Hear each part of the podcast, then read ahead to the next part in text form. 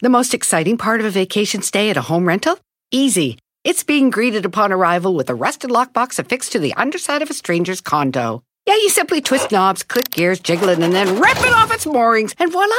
Your prize is a key to a questionable home rental and maybe tetanus. When you just want to get your vacation started by actually getting into your room, it matters where you stay. At Hilton, we deliver your key right to your phone on the Hilton Honors app. Hilton for the stay. Con Verizon, mantenerte conectado con tus seres queridos es más fácil de lo que crees. Obtén llamadas a Latinoamérica por nuestra cuenta con Globo Choice por tres años con una línea nueva en ciertos planes al Nemer. Después, solo 10 dólares al mes. Elige entre 17 países de Latinoamérica como la República Dominicana, Colombia y Cuba. Visita tu tienda Verizon hoy. Escoge uno de 17 países de Latinoamérica y agrega el plan Globo Choice elegido en un plazo de 30 días tras la activación. El crédito de 10 dólares al mes se aplica por 36 meses. Se aplica en términos adicionales. Se incluye hasta 5 horas al mes al país elegido. Se aplican cargos por exceso de uso. Tienes que tener, tienes unos hijos que están ahí pululando en la vida, pero no sabes qué quieren, ni qué sienten, ni nada. Esperas a que llegue la noche para aprender tu canal de televisión, te embruteces eso un ratito, al otro día amaneces y la vida es eso. Uno y otro y otro día, cumples 80 años, tu vida es una basura, no, no te hablas con tu esposa, o sea, es esta vida hueca, que es muy común. Hay una realidad más allá de esta realidad limitada en la que tú vives. Y yo, yo siempre me preocupo y digo, es que no nos enseñan a vivir. Dan por sentado que sabemos vivir y hay un montón de gente que tiene todo el éxito y está deprimida. Que en el día a día, si nosotros tuviésemos un tanque de presencia de 100, la mayoría de la gente está presente un 2 o un 3 de 100. Nada. Nada, nada. Y decían, es que es la expansión de la conciencia. Y me decían, y tú, tú no sabes lo que es eso. Claro. Es cierto, o sea, me es más fácil llegar vía una medicina ancestral, o sea... La atención nos permite hacer de la vida algo extraordinario en la vida.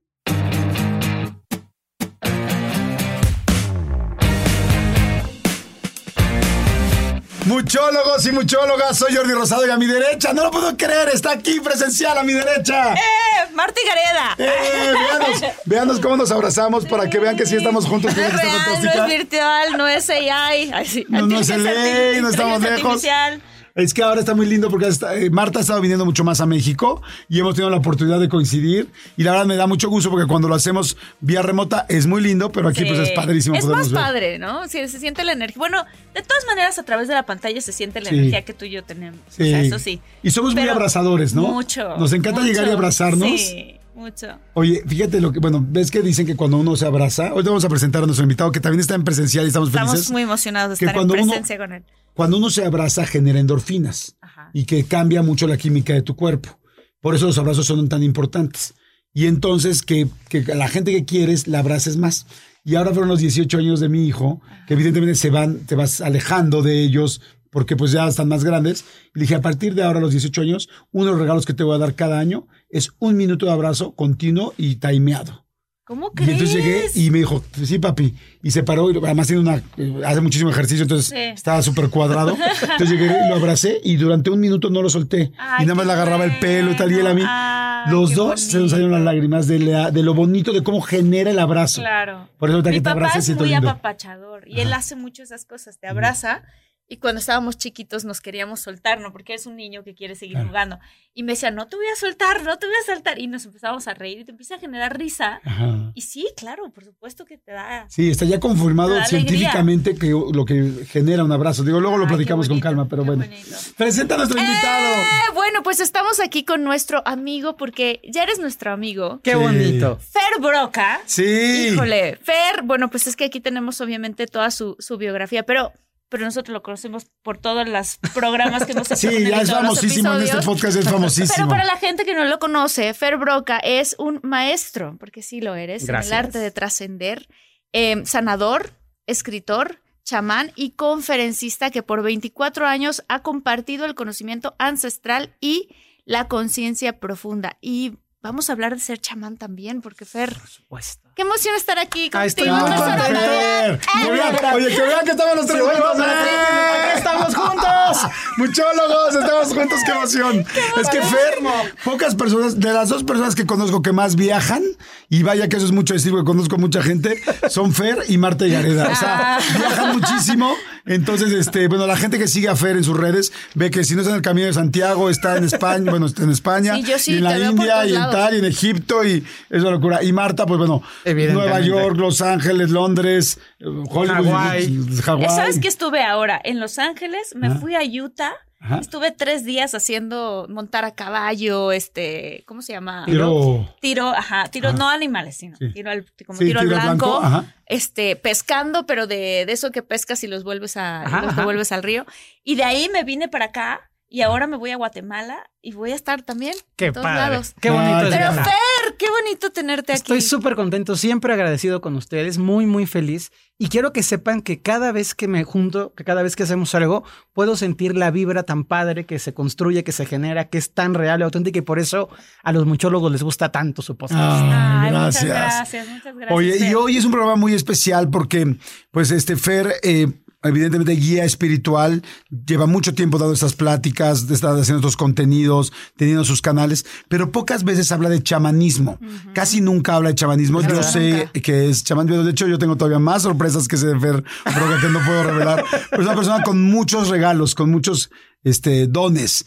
Eh, y uno de ellos es el chamán y casi nunca se habla de eso. Es. Y hoy sí vamos a hablar de eso, Por ¿verdad? supuesto. Ya saben que aquí todo lo que me pregunten con todo el cariño del mundo y quiero explicar a la gente que yo soy muy orgulloso de ser chamán. Solamente es algo que respeto tanto, que cuido tanto, que me parece que hay entornos para poderlo hablar. Y con ustedes que tengo todo el cariño, que sé que son dos personas como muy profundas, vamos a hablar del tema sin tapujo de lo que quieran. Aquí estoy. Buenísimo. Buenísimo. Bueno, yo, a, a mí me da mucha curiosidad qué es o cómo surgió. En algún momento, obviamente, en persona, fuera de los micrófonos, me platicó, Fer, tienes una historia espectacular Sí. muy, muy, muy buena de cómo te llevó la vida al chamanismo, pero la puedes compartir con los Claro que sí.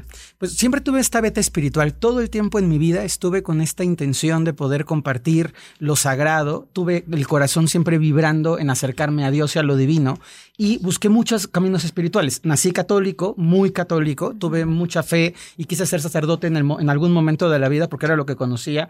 Y luego me fui abriendo a caminos espirituales. Me fui a Tíbet, estudié budismo, aprendí Tao, aprendí a meditar en meditación zen, fui a la India, hice, fui parte de una logia masónica, me metí a estudios cabalísticos, por todos lados le buscaba. Porque para mí es muy importante saber y tener como un marco amplio de referencia. Y resulta que en algún momento, siendo yo bastante jovencito, como con 18 años, voy a Chiapas y tengo un primer encuentro con el chamanismo. Porque para mí, como para la mayoría de la gente de, urbana, el chamán era esa persona como de plumas, así medio mugrosón, que prende fuego y echa ramas, que es, es muy triste esa imagen. Y cuando fui a Chiapas, me, me encontré con una experiencia muy particular en un lugar que se llama San Juan Chamula, que seguramente Claro. muchas personas conocen. Cuando entro yo a la iglesia, la gente, la gente del pueblo se me empieza a acercar. Niños, mujeres dejan de rezar y se me vienen un poco encima. Tan fuerte fue que mi papá se puso agresivo porque no sabía qué estaba pasando con la gente encima de mí. Iba en un viaje de que se turista. asustó. Se asustó porque me- no, me, no me soltaban, no me dejaban salir de la No iglesia. manches, y me decían, doctor, doctor, doctor. Y yo, pens- o sea, yo ¿Tú de pensaba. 18 años? Sí, de 18 años Ah, con sí, mi novia y con mis amigos, o sea, con mi familia en un viaje de familia total, turismo total, playerita y cachucha. O sea, nada de nada. Ayer Gabi, cachucha, Eh, No, no, Navy. no- no llegaba yo a eso, yo no llegaba a esos niveles, Jordi, pero era como la imitación, digamos, de la, Y de la, de la- exacto, y, Exacto, y cámara aquí al lado. no lo puedes así, así, ¿no? así. Raspado. Tal cual. ¿Qué está pasando? Así, casi, casi. No, no, entonces cuando se me viene la gente encima, empiezan a decir doctor, doctor. Yo les decía, yo no soy doctor, pero la gente me tocaba y me pedía que los tocara. Entonces hay un momento en el que me empiezo a angustiar porque había demasiada gente encima de mí, no me dejan salir, mi papá me jala y cuando salimos, qué co- cosa más rara. raro. Yo entiendo ahí que para ellos un doctor no es solamente un doctor médico alopático, para un doctor es alguien que lleva medicina.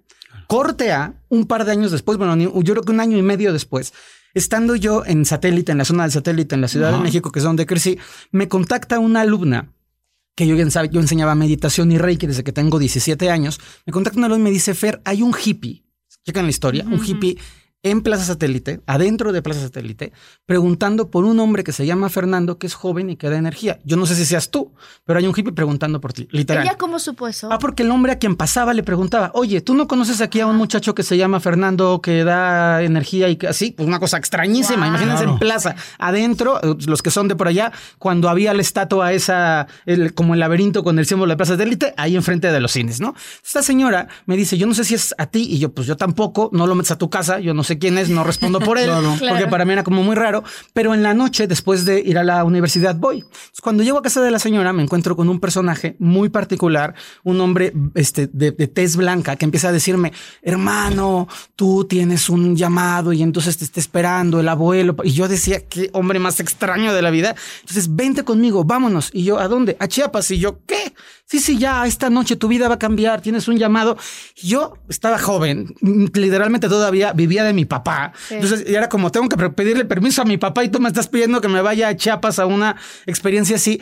Y a partir de este encuentro, me doy cuenta que me están buscando, que me está llamando alguien que se convirtió en mi maestro, en mi gran maestro de vida en Chiapas. Y en el verano siguiente, esto habrá pasado un marzo, abril, en el verano, en cuanto tengo vacaciones. ¿sí fuiste esa noche? No, no, claro que no, porque Ah. tú imagínate que llegan a los niños de vámonos a Chiapas, y es Claro. como no te conozco, o sea, Sí, no. Sí. pero él se indignó. O sea, la persona que me fue a buscar se indignó. Era cómo no vienes y te está buscando el super Es que imagínate picudo el máximo, viaje ¿no? para él, ¿no? Para Claro, él no, tenía no, todo pues- el sentido del mundo, pero para mí no me cuadraba la Yo información. tampoco hubiera ido, sí, la yo verdad. tampoco. Y literal, a veces es bonito que la gente sepa que las personas espirituales tenemos nuestros momentos de, de ser mundanos. Y yo pensaba, tengo que pedirle permiso a mi papá y mañana tengo que ir a la escuela. O sea, no me puedo ir Claro. a Chiapas. Entonces, pa- llegó el verano, me fui de mochilero a Chiapas a buscar a este, a este maestro que me había dado. Y cuando llego al pueblo que me dijo, me dijo, tienes que llegar a un pueblo que se llama Sinacantán. En Sinacantán tienes que agarrar montaña y si él, el maestro, te está, te está esperando, lo vas a encontrar.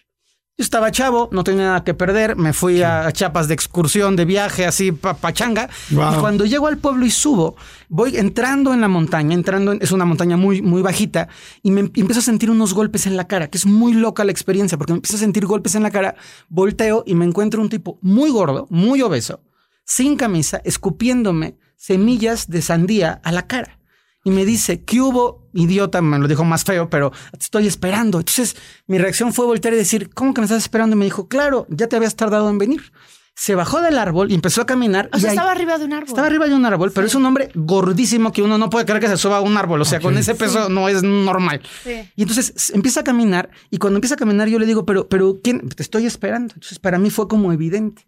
Y a partir de ese momento me cautivó su libertad, me cautivó, era, era opuesto a mi imagen de lo espiritual que yo había conocido. Yo había tenido maestros de budismo zen, que son lo más impecable, lo más limpios, lo más lindos. Y este hombre estaba sin zapatos, este, con un, con un short eh, súper cochino, con la panza de fuera. O sea, el, antítesis de lo que uno pensaría que es un maestro espiritual, eso. Entonces, cuando me empie- lo empiezo a seguir, me empiezo a acercar a él y le pregunto, ¿qué quieres de mí? Me dijo, yo nada, tú veniste a mí.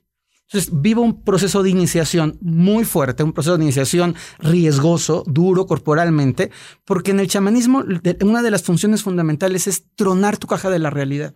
Es entender, es hacerte entender que el mundo es más. Entonces, todo aquello que tú esperas que pase, todo lo que tú crees que es predecible, el trabajo del chamán es romperlo para que entonces te encuentres con lo que no querías encontrarte y se puede ir abriendo tu conciencia. Wow. Y de ahí inició mi camino chamánico. Oye, pero ¿qué te hizo? ¿Quieren O sea, que les platique esto? sí, ya? un par, clase. así, un par rápido. La, la parte más ruda es que me, me puso a cavar, me puso a hacer un hoyo en la tierra. Yo evidentemente no estaba ni musculoso ni nada, era más joven, pero hacer, hacer un, hoyo- un hoyo en la tierra. Cuando hice un hoyo suficientemente grande, me dijo que me tenía que meter ahí este, a- a- al hoyo y ponerme como, un, como en posición fetal. Me metí al hoyo en posición fetal, me empezaron a enterrar en el hoyo. ¿Cómo Yo- crees? Yo pensé muy cool, o sea, con la cabeza de fuera, tampoco quiero, o sea, con la cabeza de Sí, fuera, sí. a enterrarme en el hoyo. Yo dije, ah, pues esto es parte de la iniciación, ahorita me sacan y mi sorpresa es que empezaron, a- em- empezaron porque estaba él con el que me fue a buscar para ponerle, para ponerle contexto. Él hizo, hizo a su aprendiz. Empiezan a brincar arriba de mí, a, a- a apretar la tierra. Y entonces. yo Para que tú no pudieras para que salir. yo no pudiera salir. Entonces, cuando yo empecé a sentir primero era jajaja, qué chistoso, pero después una hora y luego ya no brincan, pero ya no me podía mover y ponen unas piedras. Y entonces. Tú no te podías No, mover. porque estaba en posición fetal enterrado. Wow. Ojo.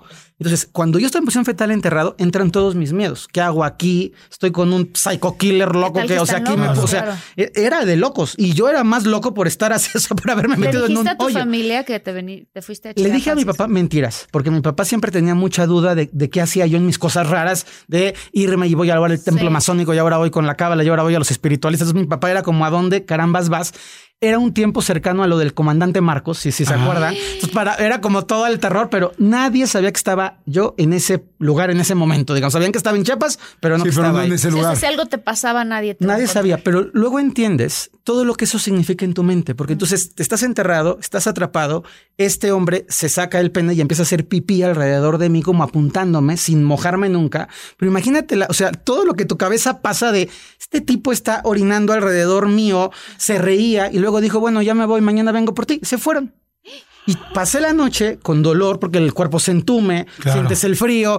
Obviamente, un niño de ciudad, aunque era de pueblito, pero nací en la ciudad, escuchar la selva con la cabeza de fuera, o sea, Todos los bichos todos los noche, bichos.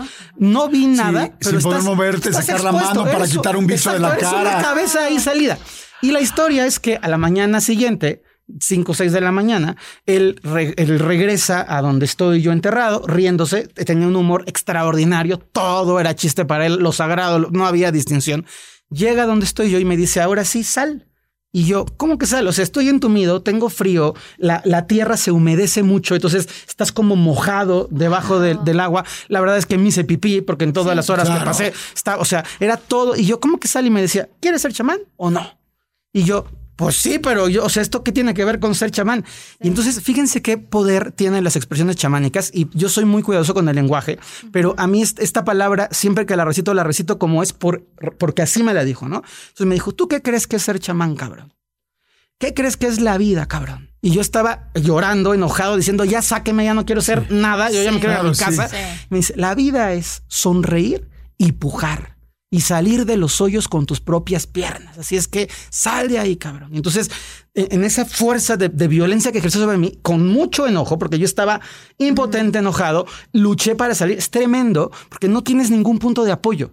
Entonces, con la boca, con la cabeza, mueves el cuello. Fue una catarsis brutal. Lloré, me enojé, lo insulté. O sea, le decía, ese es un desgraciado, ya sácame de aquí. Me, se reí y me decía, no te voy a sacar de aquí. Si no puedes salir de aquí, no eres digno. Y entonces, toda una película muy, muy ilustrativa, porque al final esa es la vida.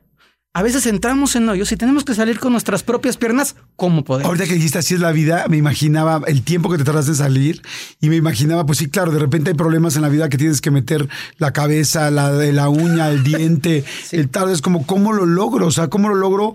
Porque ya esto es, esto me rebasa, ¿no? Y es cuando dicen esa frase de que no sabes qué tan fuerte eres hasta que no te queda de otra. Totalmente. Este, ya cuando tienes que meter la cabeza para salir y la uña y tal y todo, pues en algún momento encontrarás que sí pudiste, pero que te tardaste mucho tiempo y que tenías que meter mucho más esfuerzo del que tú creías. Y que tienes mucho más fuerza de la que creías, que esa es al final la enseñanza. O sea, nosotros tenemos una fuerza interior que no somos capaces de explorar hasta que la vida nos pone en esas pruebas. Entonces, ¿Cuál fue la frase que te dijo que tiene que ver la con vida, reírse? la vida es pujar y reírte, cabrón. O sea, es a- como apretar el cuerpo, salir adelante, tener la fuerza y reírte de la vida Reír. como la vida es. Oye, Wow. una, una persona se hace chamán o ya nace, porque a ti el rollo de lo que platicaste de los niños que te, se te acercaron, que Sí, luego sí, te fueron sí. a buscar, o sea, ya tenías una energía Claro. en esta línea.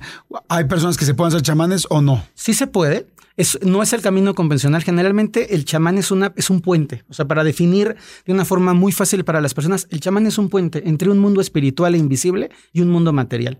Entonces, sí hay personas que pueden hacer un trabajo personal para convertirse en chamán, pero lo común es que seas una persona que tienes una cierta predisposición, como para el básquetbol, una predisposición energética que te permite ser chamán. Y yo, por parte de la familia de mi papá, vengo de mujeres medicinas, de curanderas de pueblo, que, se- que cuando vinieron a México fue como, no, no, no, porque aquí no está como tan bien visto, es como de gente ignorante y demás, pero había esa semillita dentro de mí. Entonces, la verdad es que en mi caso fue un poquito de ambas, pero fue un, trabajo de, de, muchísima expansión de la conciencia. A mí el chamanismo me cambió la visión del mundo. ¿Y este hombre que te inició, te dijo en algún momento cómo le llegó a él la información de encontrarte? Él, él me contaba, yo le creo, porque yo con él experimenté cosas que son difíciles de entender para la gente habitual. Y yo respeto mucho lo que la gente cree y no cree cada quien. Ahora, ahora dime, Jordi, te voy a contar una cosa que no me vas a creer.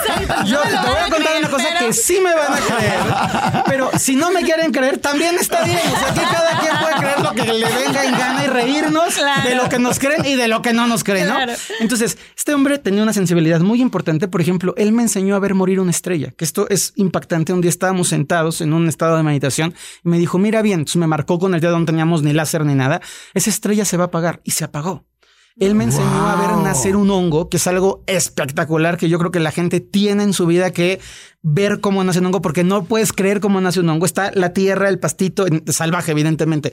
Está la tierra y entonces él tenía tal contacto con la tierra que me decía, pon la cabeza aquí. No dejes, no, no cierres los ojos. Entonces yo estaba con el cachete pegado al pasto en, Chiapas y de pronto, como una palomita de maíz, así surge un hongo de la tierra. O sea, y lo viste tú y lo vi, fue como momento. Wow, o sea, nacen así, pero cómo él podía saber en ese momento dónde y a qué hora iban a ser, era impresionante. Entonces, él me contaba que él desde donde estaba, desde, desde su lugar, desde esta, desde esta montañita, él veía las luces de las personas, como, como hilitos de luz, digamos, de cada persona. Entonces, que él empezó a ver mi hilito de luz, estoy hablando de Chiapas a a Estado de México, ¿verdad? Pero bueno, así es, así es la, la, visión. Y que él empezó a dar, a buscarme. Entonces, él agarró un mapa, no sabía leer ni escribir, ni siquiera hablaba muy correctamente castellano, era un hombre indígena, puro, puro. Entonces, él agarró un mapa y dijo, pues por aquí búscalo. Y le trajeron otro mapa, pues por aquí, por aquí, y apuntó Plaza Satélite. Por eso el hombre llegó a ese centro comercial a, preguntar por mí. O sea, es, ¿Y tú trabajabas ahí? No, yo, yo trabajaba en, la zona, en la zona, pero yo no trabajaba ahí para nada. O sea, él llegó como a, lo que supo llegar de la zona que marcó su dedo. Literalmente así fue como llegaron a mí. Oye, ¿y, qué hace? Qué, ¿Cómo nos puede ayudar un chamán? O sea, ¿qué, ¿en qué nos puede ayudar un chamán para la gente que está escuchando en, ese momento los muchólogos? Algo muy bonito es que el, chamán es una persona que tiene como diferentes áreas de trabajo, vamos a ponerlo así para en el lenguaje común, ¿no? Primero, un chamán es alguien que te ayuda a tener fuerza personal y libertad. En el chamanismo creemos que las personas nacemos para ser libres y que el mundo nos duerme, que el mundo nos anestesia que el mundo nos va como apagando el espíritu, las ganas de sonreír, la posibilidad de asombrarnos, la fuerza de amar, el cariño de darnos un abrazo. Entonces es como si el mundo, no porque sea malo, pero nos va aletargando, nos va anestesiando. Entonces el chamán te ayuda a despertar y encontrar tu fuerza. Luego, el chamán te ayuda a sanar pero entendiendo la sanación no solamente como el acto de quitar el síntoma, sino de entenderte, abrazarte, amarte, reconocer que la enfermedad tiene algo para enseñarte y poder salir de ahí. Luego, el chamán te enseña, que esa es la parte más común en los ritos, en las ceremonias, en el trabajo, que es una parte muy bonita y que son procesos del inconsciente, yo lo, yo lo entendí porque luego estudié una maestría, entonces tengo como las dos visiones, pero son procesos del inconsciente que nos llevan a entender cosas inconscientemente que nuestro consciente no puede entender. Entonces, el rito del chamán no es solamente una cosa de, de estar, sino de que pasa algo contigo cuando estás presenciando el rito. Por ejemplo, cuando tú tienes una fe católica y bautizas a tu hijo, tú estás creyendo que esa agua con esas velitas está haciendo un purificando a tu está, está tiene un sentido, ¿no? Tú te casas si se te pones la argolla de matrimonio, tiene un sentido. Entonces, el rito es ese sentido de las cosas. Y luego en el nivel, en otro nivel, el chamán es un maestro que enseña la filosofía del chamanismo, que enseña cómo las herramientas del chamanismo te pueden ayudar a vivir con mayor conciencia, con mayor presencia y con mayor paz. Entonces tiene todo este abanico de posibilidades un chamán. Okay. Hay niveles, hay, hay como carreras técnicas en el chamanismo que yo describo y carreras más universitarias. Por ejemplo, una persona que hace temazcales, que está especializado, es un temazcalero, que sería como un técnico en temazcales. Y un chamán sería un licenciado en chamanismo, por, por ponerles el equivalente. Hay gente que soba, hay gente que hace limpias con ramas, hay personas que bailan para que caiga la lluvia, los graniceros. Entonces hay muchas especialidades y un camino muy amplio de conocimiento. Y por ejemplo, los graniceros sí hacen que caiga la lluvia. Es impresionante, sí, hacen que caiga la lluvia. Se llaman graniceros en México, sobre todo en el estado de Morelos hay graniceros espectaculares y ellos hacen todo un trabajo interior y unas danzas para que llueva y muchas veces llueve. A ver, quiero decir, si se los llevan al desierto del Sahara, no estoy seguro que los graniceros hagan que llueva si no ha llovido en 15 años, pero en, en, el principio logran conectar con esa energía y permiten que pueda llover, atraen la lluvia. ¿A qué se debe? The most exciting part of a vacation stay at a home rental? Easy. It's being greeted upon arrival with a rusted lockbox affixed to the underside of a stranger's condo. Yeah, you simply twist knobs, click gears, jiggle it, and then rip it off its moorings, and voila! Your prize is a key to a questionable home rental and maybe tetanus. When you just want to get your vacation started by actually getting into your room, it matters where you stay. At Hilton, we deliver your key right to your phone on the Hilton Honors app. Hilton for the stay. Con Verizon, mantenerte conectado con tus seres queridos es más fácil de lo que crees. Obtén llamadas a Latinoamérica por nuestra cuenta con Globo Choice por tres años con una línea nueva en ciertos planes al Nemery. Después, solo 10 dólares al mes. Elige entre 17 países de Latinoamérica como la República Dominicana, Colombia y Cuba. Visita tu tienda Verizon hoy. Escoge uno de 17 países de Latinoamérica y agrega el plan Globo Choice elegido en un plazo de 30 días tras la activación. El crédito de 10 dólares al mes se aplica por 36 meses. Se aplica en términos adicionales. Se incluye hasta 5 horas al mes al país elegido. Se aplican cargos por exceso de uso. O sea, ¿cómo logran esa Ay, conexión? eso eso con me la gusta naturaleza? muchísimo. Porque nosotros estamos conectados con todo. En realidad somos parte de una red súper bonita. Y las conexiones que se dan entre las personas son perfectas como se tienen que dar. Ninguno de los tres hubiera llegado aquí si, si papá perfecto y mamá perfecta no se hubieran encontrado. O sea, somos producto de un enlazamiento maravilloso de tus abuelos, de tus papás. Entonces, lo que hacen ellos es entender que la nube y tú son parte de algo que está conectado. Y cuando ellos llueven, están hablándole al espíritu de la nube, que se llama animismo, esta, esta visión de los chamanes, de que todo tiene detrás una conciencia, un espíritu, de que la montaña no es solo roca, sino que detrás de la montaña hay una conciencia, que el árbol no es solamente madera, sino que detrás del árbol hay una energía. Entonces llaman a esa energía, pactan con esa energía y ocurren cosas extraordinarias, realmente maravillosas. Yo como lo puedo ligar de alguna manera es como, por ejemplo, cuando cuentan las historias las mamás de antes, ¿no? Que no había celulares Sí, sí. y que de repente sentían que algo les había pasado a sus hijos Claro. y le decían, maneje, bueno, pon tú, ¿no? Un ejemplo, manejemos a la escuela en este momento porque algo le pasó a Pedrito. Sí, sí. Y que llegaban y efectivamente algo le había pasado a su hijo. O sea, esta conexión muy potente Es que muy hay, potente. que todos la tenemos, Fer. Todos, todos vivimos en ella, pero no todos somos conscientes de que las tenemos. Ah. También pasa en las relaciones de pareja. O sea, Sí. tú sientes cuando tu relación de pareja algo pasó. Sí. Y puedes Sí. no estar físicamente. los dos. ni Sí. Pero lo sabes. Y entonces, ¿qué pasó? ¿Qué te avisó? Pues esa red que te conecta. Y es algo muy bonito que en el chamanismo se trabaja como una parte esencial para poderte conectar con ese mundo espiritual. ¿Por qué esto de romperte la cabeza de esa manera? Hay un concepto que se llama la sujeción de la realidad en el chamanismo y ese concepto lo que nos dice es que nosotros vivimos en una realidad como si fuera una caja. Ajá. Entonces, solo lo que nos permite ver la caja es lo que nosotros concebimos como realidad. Si la caja te cuenta mentiras, tú crees las mentiras de la caja porque es lo que la realidad te está permitiendo ver. Claro. Hay mentiras muy nobles, muy lindas como el ratón de los dientes y hay mentiras muy graves y muy terribles como un diagnóstico médico equivocado. Que hay gente que se muere no de enfermedad, sino de diagnóstico. Claro. O sea, Sí, de la sea, te- tensión, te- del te estrés que le el generó. estrés que se genera el diagnóstico. Entonces, Claro. tú te puedes morir de una mentira y puedes vivir en una mentira, pero eso no, no te permite ver como la totalidad. Entonces, esa sujeción de la realidad, todo aquello que nosotros percibimos con los sentidos físicos, que para mí sí son reales, pero son limitados, nos lleva a solo entender el mundo que nuestros sentidos nos pueden permitir ver. Evidentemente, si una persona es pintor de cuadros, quiero decir, y ve una obra, puede ver colores de azul que la gente que no pintamos no vemos, literalmente. Una persona que tiene un, un oído musical tremendo, está escuchando algo y dice, ahí hay dos violas, un clavicordio y un acordeón, y tú dices, yo solamente escucho el chantata, chantata, porque no tienes la percepción desarrollada. Entonces, lo que hace la caja de la realidad es poder, o lo que es el chamán, es romper esa caja para que tú dudes de la realidad, pero no en una duda absurda de no es real que me duele, no es real la mesa, no, sino hay algo más allá de la mesa, hay algo más allá del abrazo, hay algo más allá de lo que yo estoy percibiendo a lo que puedo accesar. Tú fuiste el que me contaste, Fer, de un, de un ejemplo en un lugar en África donde veían no sé qué tantos tonos de azul. Sí, sí. sí. ¿Lo puedes compartir Sí. eso? Porque tiene que ver con cómo percibimos la Es- realidad. Ok. Estamos- puede ser una, la misma realidad puede ser diferente dependiendo de cada persona. Vo- Voy a poner un ejemplo más aterrizado para que la gente Sí, como sí, que, sí, tenga, no, que tenga claro. contexto, ¿no? Pero es por sí, porque ejemplo, la realidad es la realidad. La realidad Pero- es la realidad, ajá. pero no es la misma realidad para todos. O sea, esta es una parte muy curiosa. Cuando piensas, eres chaparro, eso depende de tu realidad. Excepto puede ser, que sea su puede Claro. ser, excepto que Ay, sea sí. su amigo Omar Chaparro, ¿no? Exacto. Pero en realidad es, no sabes si eres chaparro, porque todo depende junto a quién te pares. Claro. ¿Eres una persona exitosa? Pues depende. ¿De qué tamaño es tu barco o no tienes barco? Pues eso depende. Entonces, la realidad es muy subjetiva. Y lo que, lo que te contaba en el ejemplo es, por ejemplo, nosotros decimos en, en castellano nieve a todo, lo- a, a la nieve de las montañas y demás. Los inuits de Alaska, por darles un ejemplo, tienen nueve maneras de llamar a la nieve. Porque para ellos la nieve no es solo nieve, es la nieve dura, es la nieve suave, es la nieve que cae, es la nieve agua, porque tienen una realidad de nieve muy diferente a alguien que vive en el desierto de Atacama. Sí, o sea, ha- han podido como especificar Claro. muchísimo porque tienen que ver mucho más. Así es, su, su visión está más abierta a la nieve. Entonces, es muy bonito el entender que nosotros, como seres humanos, con nuestros sentidos, percibimos un cachito de la realidad, pero no toda la realidad. Y lo que hace el chamán y otras muchas disciplinas espirituales es poderte decir, hay una realidad más allá de esta realidad limitada en la que tú vives. Ok, ¿y qué hay?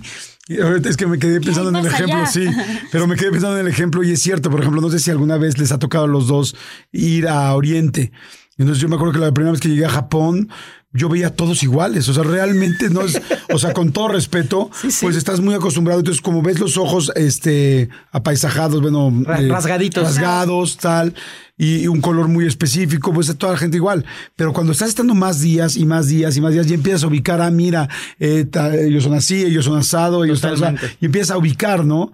Pero si no estás ahí y no tienes esa necesidad y no tienes esa sensibilidad, eh, pues no, no lo vas a notar. Pero bueno, sí, mi pregunta era, ¿qué es lo que hay más allá que nosotros no vemos? ¿Qué es lo que hay allá que necesitamos saber fuera de estos sentidos básicos? Pues fíjense, está por ejemplo el amor, pero el amor no como, como el abrazo, sino realmente cuando dos personas se aman, el amor se percibe como una fuerza.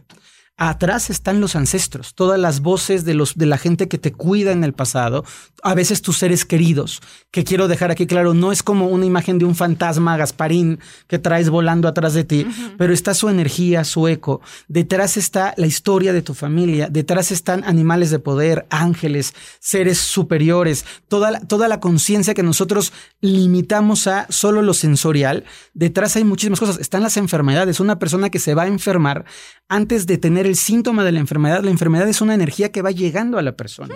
Entonces es impactante porque poco a poco vas abriendo como la ventana de tu visión y vas diciendo, wow, o sea, no solamente es este cachito, sino un ser humano es hiper complejo, es maravilloso. Cuando alguien tiene una posibilidad de percibir un poco más, se puede dar cuenta y decir, es que tú estás viendo a una persona haciendo un berrinche, pero tú no estás viendo el dolor, la tristeza, el luto, el llanto, la herida, la carga, el peso, la historia. Entonces, de pronto te vuelves mucho más consciente de la vida que experimentas y de tu lugar en el mundo que experimentas. Entrar a un bosque para una persona con poca visión es, son árboles iguales y cuando entras con una visión consciente es, cada árbol está vivo, cada árbol tiene una forma de respirar, cada árbol te toca, te abraza, se mueve, se comunican, pasa el viento y hay una interacción. Entonces vas percibiendo un mundo sobre el mismo mundo que nosotros deambulamos, pero con mucha más profundidad. Esa sería como la expansión de la conciencia. Sí. Eso es Porque la escucho mucho con, el todo el chamán y la expansión de la conciencia, inclusive cuando hay algún rito especial con una medicina. eh, Planta medicinal. Plantas medicinales, tal, dicen, la expansión de la conciencia. Y yo me acuerdo que desde siempre, recuerdo amigos, ¿no? Que de repente se, se drogaban de alguna manera, normalmente natural. Y decían, es que es la expansión de la conciencia. Y me decían, y tú, tú no sabes lo que es eso.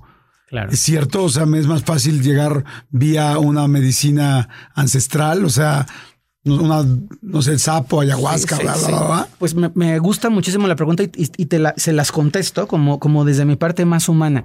Yo creo que la expansión de la conciencia no está solo en las plantas, y ahorita hablamos de las plantas. Creo que también cuando tú estás enamorado, estás haciendo el amor con amor, hay una expansión de la conciencia y realmente llegas a estados súper profundos. Yo he visto a mamás amamantando a sus bebés que están en un estado amplificado de conciencia sin tener que comerse nada. Entonces, yo quiero primero hacerle un llamado a la gente. Eso existe, pero el único camino no es, son las plantas. O sea, se puede llegar ahí cantando, siendo feliz, haciendo el camino de Santiago, yendo a tu interior, respirando, haciendo buceo. O sea, como, como que me parece triste que la gente diga, ah, el único camino es me voy a poner hasta el querreque, ¿no? Y no, o sea, no, no, es que es verdad. Sí, entonces ya estoy en el fondo de la conciencia. No, cuate, estás borracho, ¿no? Entonces hay muchas vías. Las plantas medicinales son útiles.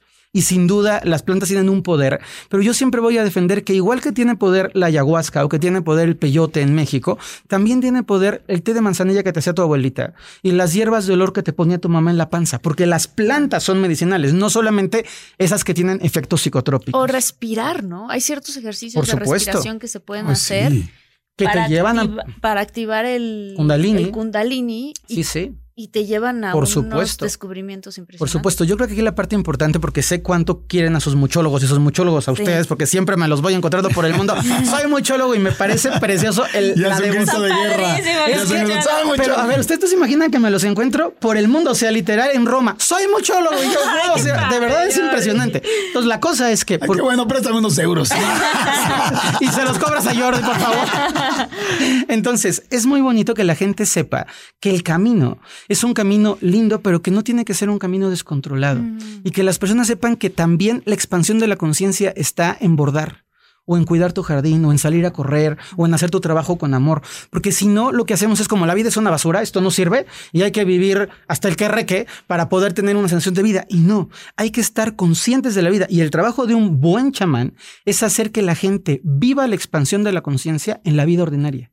No tener que llevarte a el extremo máximo del dolor, sufrimiento y de braille para que puedas tener un momento de paz. Porque yo siempre digo, sí, te fue increíble con tu experiencia.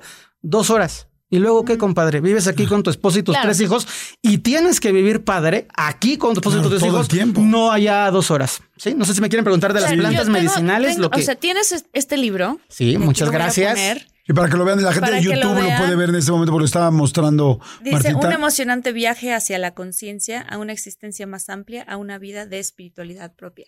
Y Se es llama Encuentro. Encuentro se llama el libro, chamanismo aplicado a la vida cotidiana. ¿Cómo se aplica?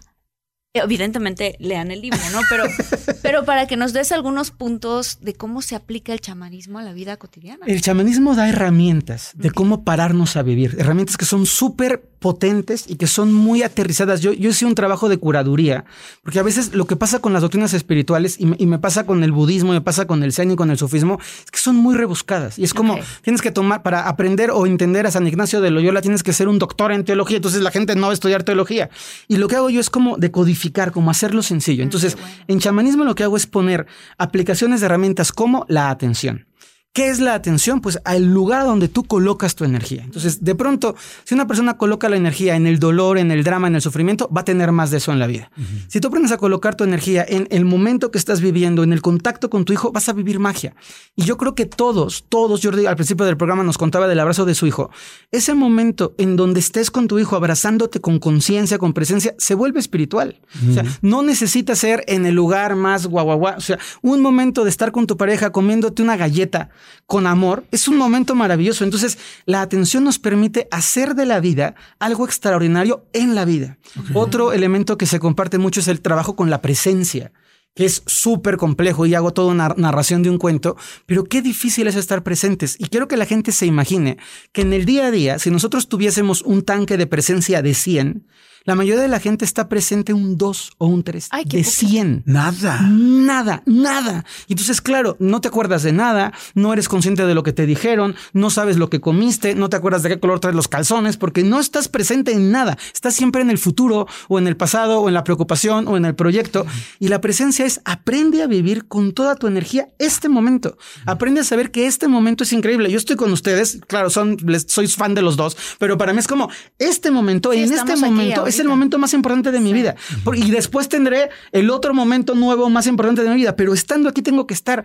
Y es precioso cuando ves a la gente estando en presencia, trabajando y cómo todo cambia. Estando a la, a la gente estando en presencia, haciendo ejercicio y cómo se van a poner más fuertes, porque realmente la energía va contigo. ¿Cómo puedes estar presente contemplando un atardecer o viendo una película o escuchando una canción y la vida se vuelve magia? Entonces, uno de los postulados del libro es acercar a la gente a la, a la posibilidad, porque la- la- la- el otro pasito toca que tú que lees el libro lo apliques y lo lleves a la, a la práctica, pero cómo acercar a la gente a que esa- ese mundo precioso está aquí que no, que no podemos fantasear en el, el día que yo gane 10 millones y entonces tenga una mansión en quién sabe dónde. Y, no, ah, hoy tienes que pasártela bien, hoy tienes que aprender, hoy te toca ser una buena persona, hoy te toca ser rico con lo que tienes, porque este Es el momento de vivir. Entonces, el chamanismo enseña desde la simpleza que podemos vivir una vida diferente. Hay algo en el libro que me encanta, que son los niveles de conciencia.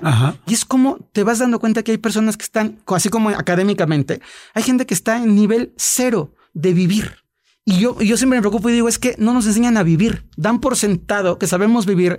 Y hay un montón de gente que tiene todo el éxito y está deprimida. ¿Cuál sería un nivel? Está interesantísimo eso que estás diciendo, está precioso.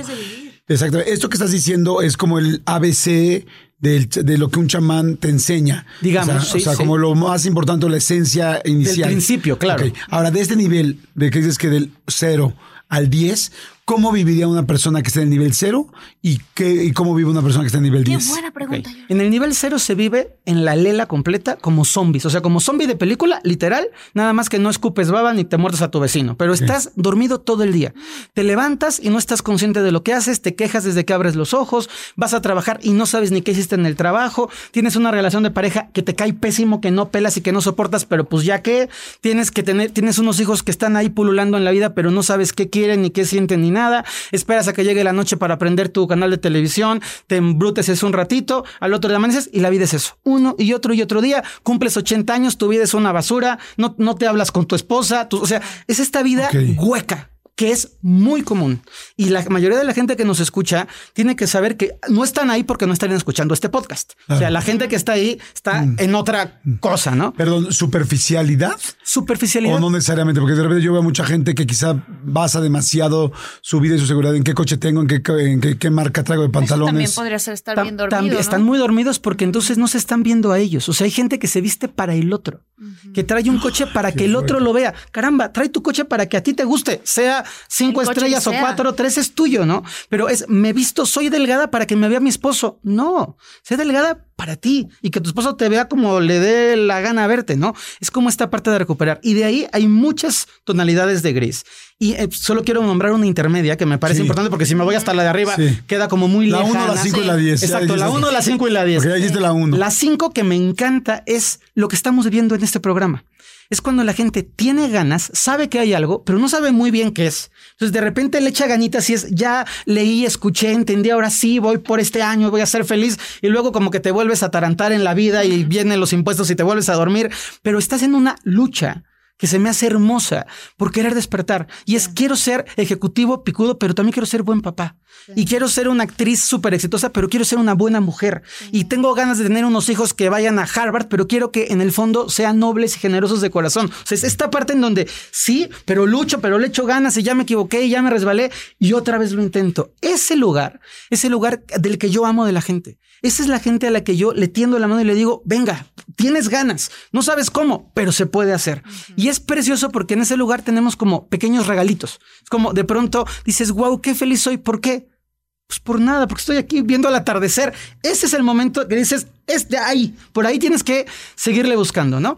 Y luego está el nivel más alto, el, 10 vamos a ponerlo, que quiero aclarar, el 10 yo no lo propongo como una, como una expectativa, porque es como si me dices, ¿cuál es el mejor músico de, de cello del mundo? Pues el mejor, pero está muy lejos, tú llégale al 7, 8 y vas a estar muy feliz, ¿no? Pero el nivel 10 es gente que entiende la vida como un juego y que entiende que lo que estamos representando son papeles y que es circunstancial que hoy esté aquí y que es, circunstancial el, cuerpo que tengo, porque lo importante va más allá de lo que percibimos. Entonces, esta gente, lo veo mucho como en la gente mayor, en los viejitos que ya les vale Wilson el mundo, que ya dicen lo que quieren, se visten como quieren, te dicen, no me caes bien y no quiero ir a tu comida. Y yo digo, bien por el Señor, o sea, ya no tengo que estar cubriendo las poses, las apariencias, el qué dirán, el me importa mucho. Ya estás como en otro lado. Y esa gente es gente que vive de una forma súper simple. Y cuando hablo de simple, no estoy diciendo que no pueda tener una mansión, porque eso no es relevante. Pero tengo la mansión y estoy tan feliz en la mansión como cuando estoy comiéndome un taco de canasta aquí afuera en Mariano Escobedo y no tengo ningún problema porque tanto la mansión como el taco de canasta es parte de un juego. La gente que está en ese nivel de conciencia, por, por regla, procura ayudar a otras personas a ir hacia allá. Entonces son excéntricos, locos, raros, este, son juzgados, dicen mentiras, no sé qué. Claro, porque la gente no está viendo la misma realidad que está percibiendo esa persona en el lugar 10. Wow, qué interesante está eso, ¿no? Qué lindo. Está, está padrísimo. Oye, hay una cosa que que quiero retomar un poquito que hablaste tú, que tiene que ver con la atención y que a lo que le ponemos atención Sí, es lo que se multiplica. así es. Em, a mí me gusta mucho un autor que se llama Wayne Dyer, que habla mucho de que hay personas que se despiertan en la mañana y que para sentirse más ellos están buscando, que se han creído la historia de que ellos son víctimas. Normalmente si tú hablarías con este tipo de personas, ellos lo primero que te van a decir es, no, claro que no, no soy víctima, Totalmente. obviamente, porque nadie va a admitir The most exciting part of a vacation stay at a home rental? Easy. It's being greeted upon arrival with a rusted lockbox affixed to the underside of a stranger's condo. Yeah, you simply twist knobs, click gears, jiggle it, and then rip it off its moorings, and voila! Your prize is a key to a questionable home rental and maybe tetanus. When you just want to get your vacation started by actually getting into your room, it matters where you stay. At Hilton, we deliver your key right to your phone on the Hilton Honors app. Hilton for the stay. Con Verizon, mantenerte conectado con tus seres queridos es más fácil de lo que crees. Obtén llamadas a Latinoamérica por nuestra cuenta con Globo Choice por tres años con una línea nueva en ciertos planes al Nemery. Después, solo 10 dólares al mes. Elige entre 17 países de Latinoamérica como la República Dominicana, Colombia y Cuba. Visita tu tienda Verizon hoy. Escoge uno de 17 países de Latinoamérica y agrega el plan Globo Choice elegido en un plazo de 30 días tras la activación. El crédito de 10 dólares al mes se aplica por 36 meses. Se aplica en términos adicionales. Se incluye hasta 5 horas al mes al país elegido. Se aplican cargos por exceso de uso. Oye, no, claro que no, no soy víctima y ver con otro. No manches, ese güey Me está dijo- diciendo que soy víctima. Pero lo que dice, lo que decía Wayne Dyer, porque ya falleció, pero lo que decía él es que se despiertan y entonces lo que tratan de hacer es encontrar durante el día quién los va a hacer Claro. sentir víctima. Y entonces ya se sienten ellos mismos. Wow, ¿Sí me- o sea, que les reafirman su identidad.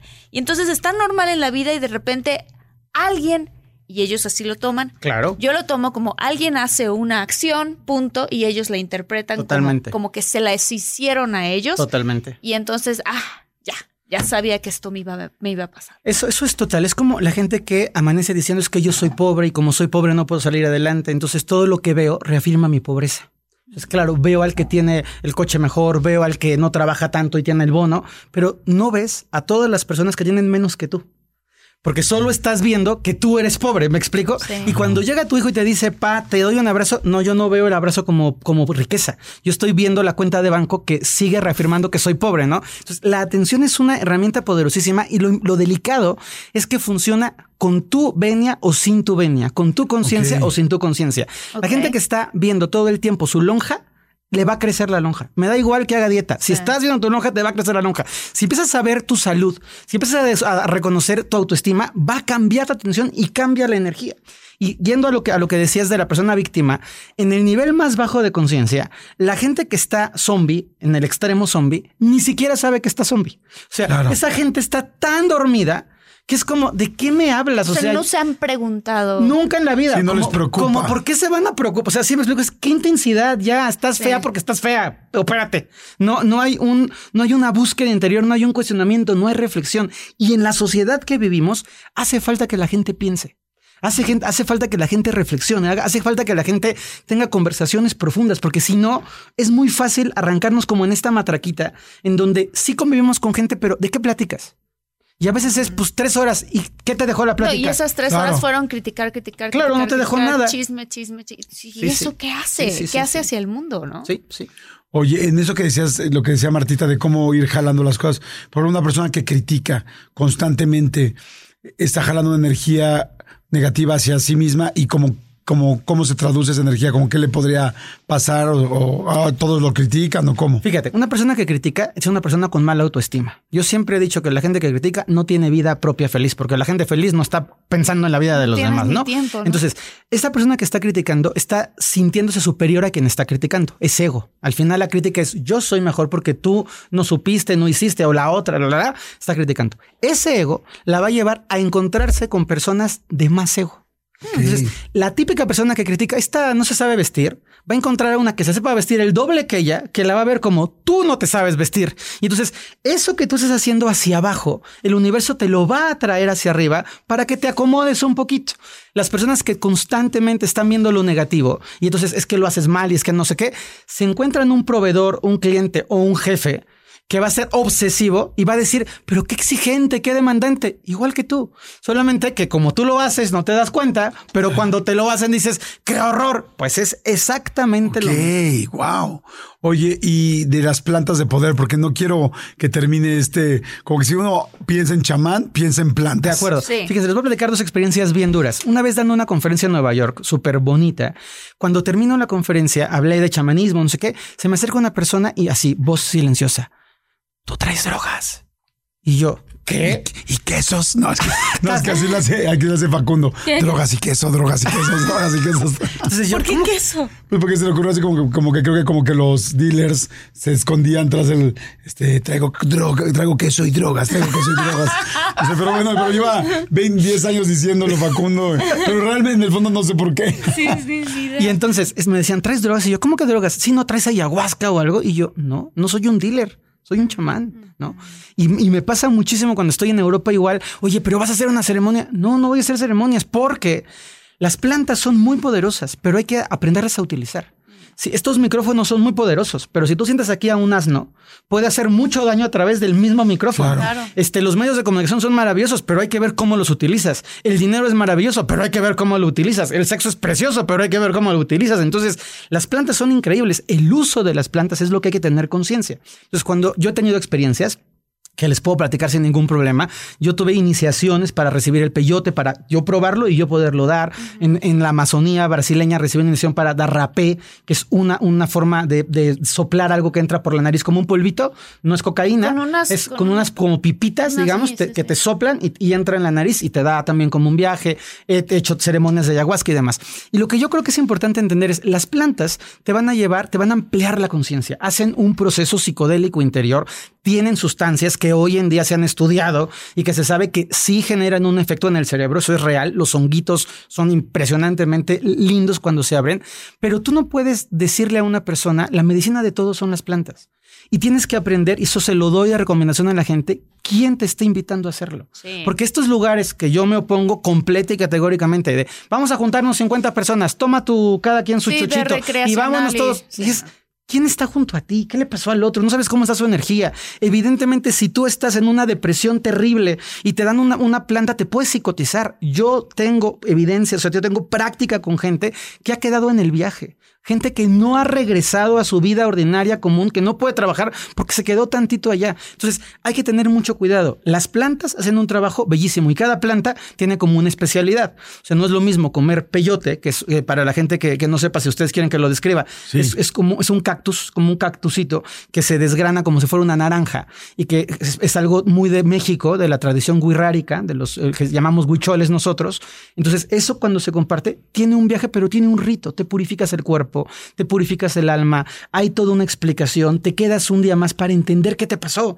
Porque tú imagínate que vas a una terapia intensiva, durísima, seis horas y luego es bueno, gracias, bye. Ya y te el otro lado al Starbucks tal, Sí. un, un chai, un chai latte, la chingada. Exacto, claro. Y Entonces es, ¿qué hago con la información? O sea, ¿qué hago Pues con es esto?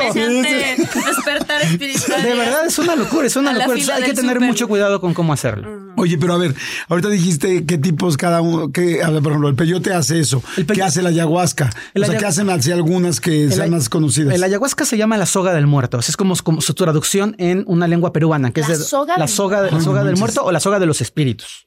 Ok. Pero está hablando de un, de, un, de un hilo que te conecta con el plano de los espíritus. Mm. La ayahuasca te lleva a entrar en lugares no espaciales, no físicamente, sino como mentales, energéticos, en donde tú vas a trabajar y a resolver algunas cosas. Pero es lo mismo, ¿en qué momento de preparación estás? Si tú estás, si tú estás en un momento crítico, vas a ir al infierno y se vuelven unos viajes horribles y la gente se pone mal, regresa depresiva, se quiere divorciar. Y yo digo, ¿cómo carajos? Te vas a tomar una decisión de vida porque tomaste ayahuasca. O sea, esa decisión se toma consciente y sobrio con un café. Sí. No se toma en un estado de alucín de ya encontré el amor de mi vida y ya dejo a mis hijos aquí, ¿no? Entonces la ayahuasca te lleva a esos planos espirituales. Los honguitos, los hongos, que me parecen que son algo muy noble y muy bonitos. Nosotros los chamanes les decimos niños santos a los honguitos son energías muy juguetonas que te van a estar como brincando de viaje en viajes, como si estás trabajando diferentes partes tuyas, son muy amigables. Para mí es como, el, como un principio muy lindo, porque no es, no es tan fuerte como la ayahuasca, es un espíritu mucho más eh, fuerte, diría yo. No, no oscuro, no malo, pero mucho más fuerte. Los honguitos son como más juguetones y te van a permitir entender cosas que estás viviendo en la vida. Ahora, quiero aclarar cada persona con cada planta hace un, un, combo, hace una combinación. Entonces, yo no puedo garantizarle. Distinto. Exacto, porque cada persona en dónde estás, cómo vibras, cada planta te va a hacer un viaje, pero estoy tratando de hacer algo como muy genérico, ¿no? El sapo, que es, que es algo muy fuerte, te lleva un viaje durísimo, 10 minutos, sientes que eres un cohete que vas a la luna, y después de ese viaje brutal, bestial, que atraviesas vidas, conciencias, es muy, muy fuerte los viajes psicodélicos, bajas de golpe. Entonces, eso es como vivir una noche de ayahuasca en 15 minutos. O sea, tu cerebro va a una velocidad tremenda. Entonces es mucho más riesgoso sin contención. ¿Y para ¿Cómo te tienes que tomar el espacio? Sí.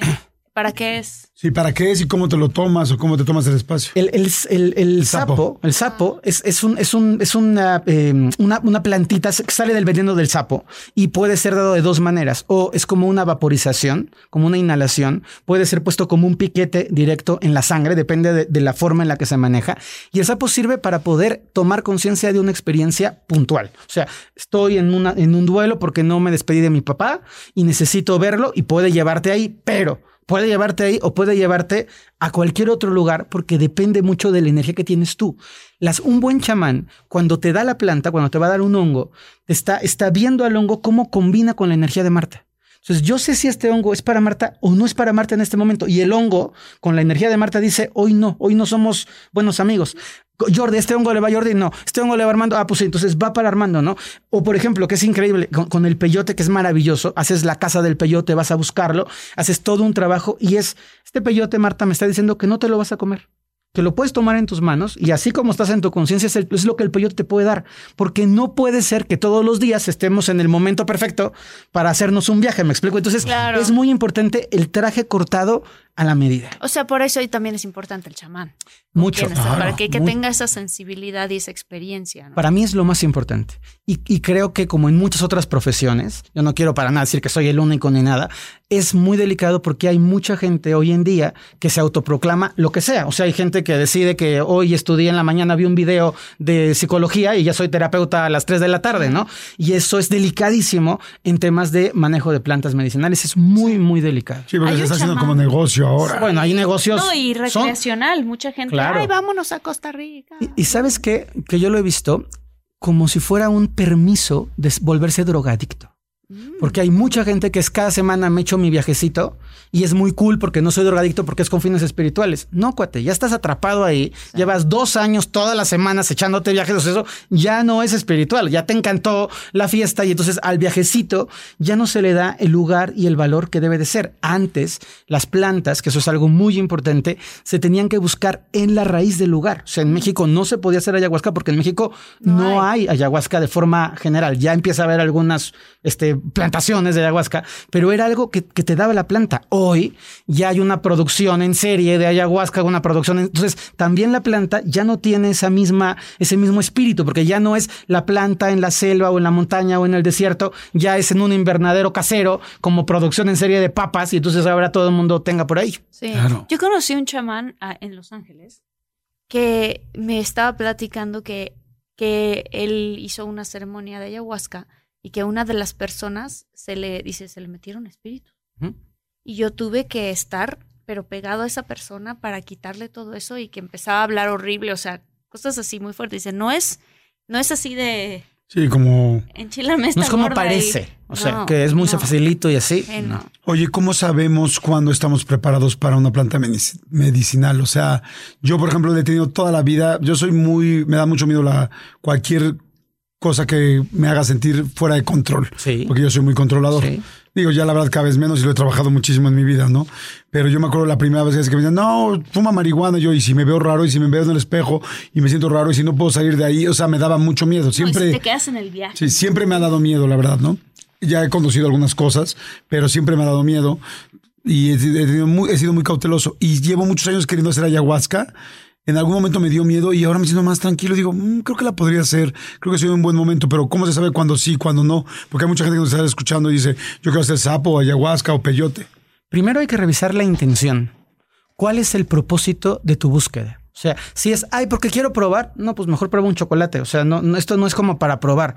Es, tengo algo en mi corazón que sanar o las señales que yo creo que las plantas siempre te buscan. O sea, me ha aparecido dos, tres, cuatro veces la ayahuasca. Escuché de una persona a quien respeto que hizo un trabajo de ayahuasca y le sirvió para sanar. Mi corazón está súper tranquilo y quiero acomodar algo. O también decir, si estoy tan tranquilo, ¿qué le quiero mover? O sea, también hay una parte de como para qué necesitas vivirlo. Entonces, mucho revisar la intención. Segundo, cuando, cuando, la, cuando la planta está lista, va a empezar a aparecer en tu vida. Y es impresionante. Aparecer en tu vida que te cuenten, que la escribas, que te metas a las redes y lo veas. Y después viene el tercer filtro. ¿Cómo es ese proceso? ¿En dónde, se, en dónde lo están haciendo? ¿Quién lo dirige? ¿Cuánta gente llega? A mí, por principio, si me dicen, es que nos juntaron a todos desconocidos, eso no es. O sea, tienes que hablar con la persona.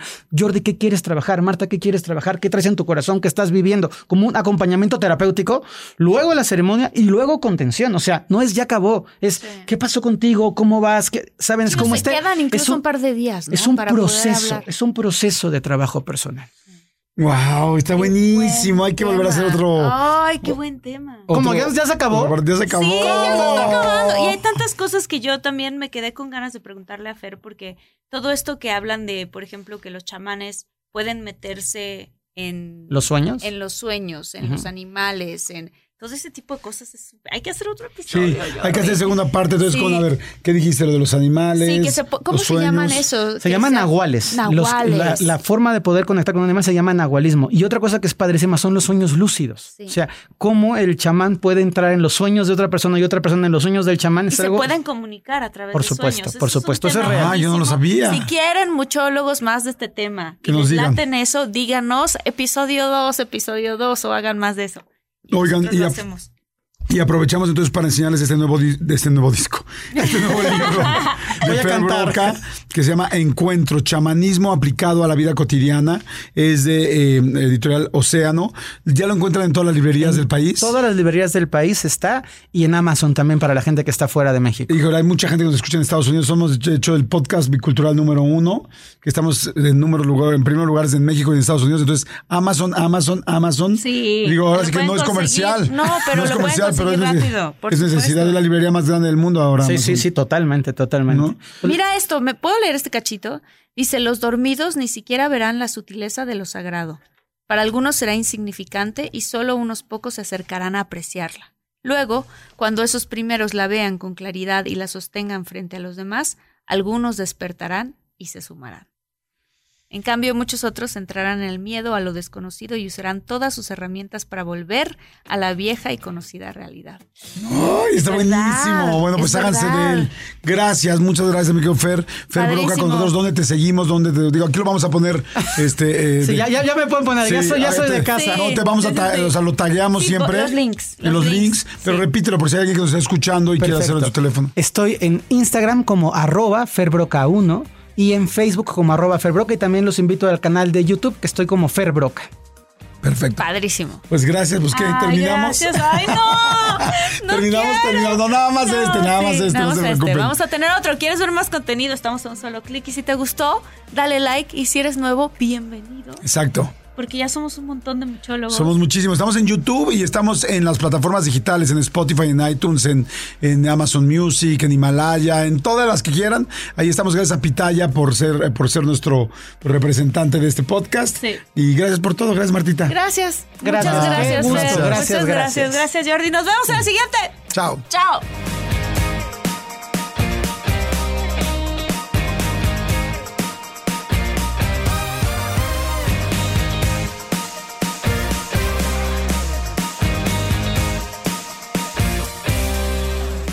The most exciting part of a vacation stay at a home rental?